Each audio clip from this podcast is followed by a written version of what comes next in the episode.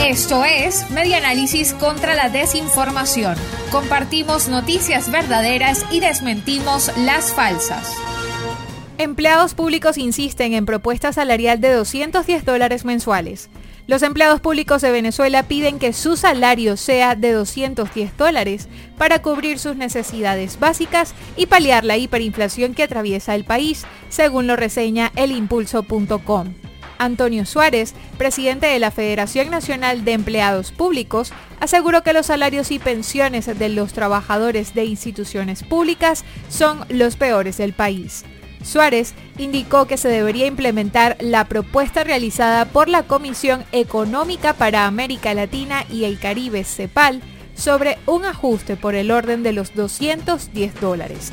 Detalló que la propuesta regional de la CEPAL es la más coherente, la que tiene mayor viabilidad, que son 210 dólares de ingreso mínimo de emergencia, 140 y 67 dólares, que sería un bono por pobreza extrema. Esto fue Media Análisis contra la Desinformación.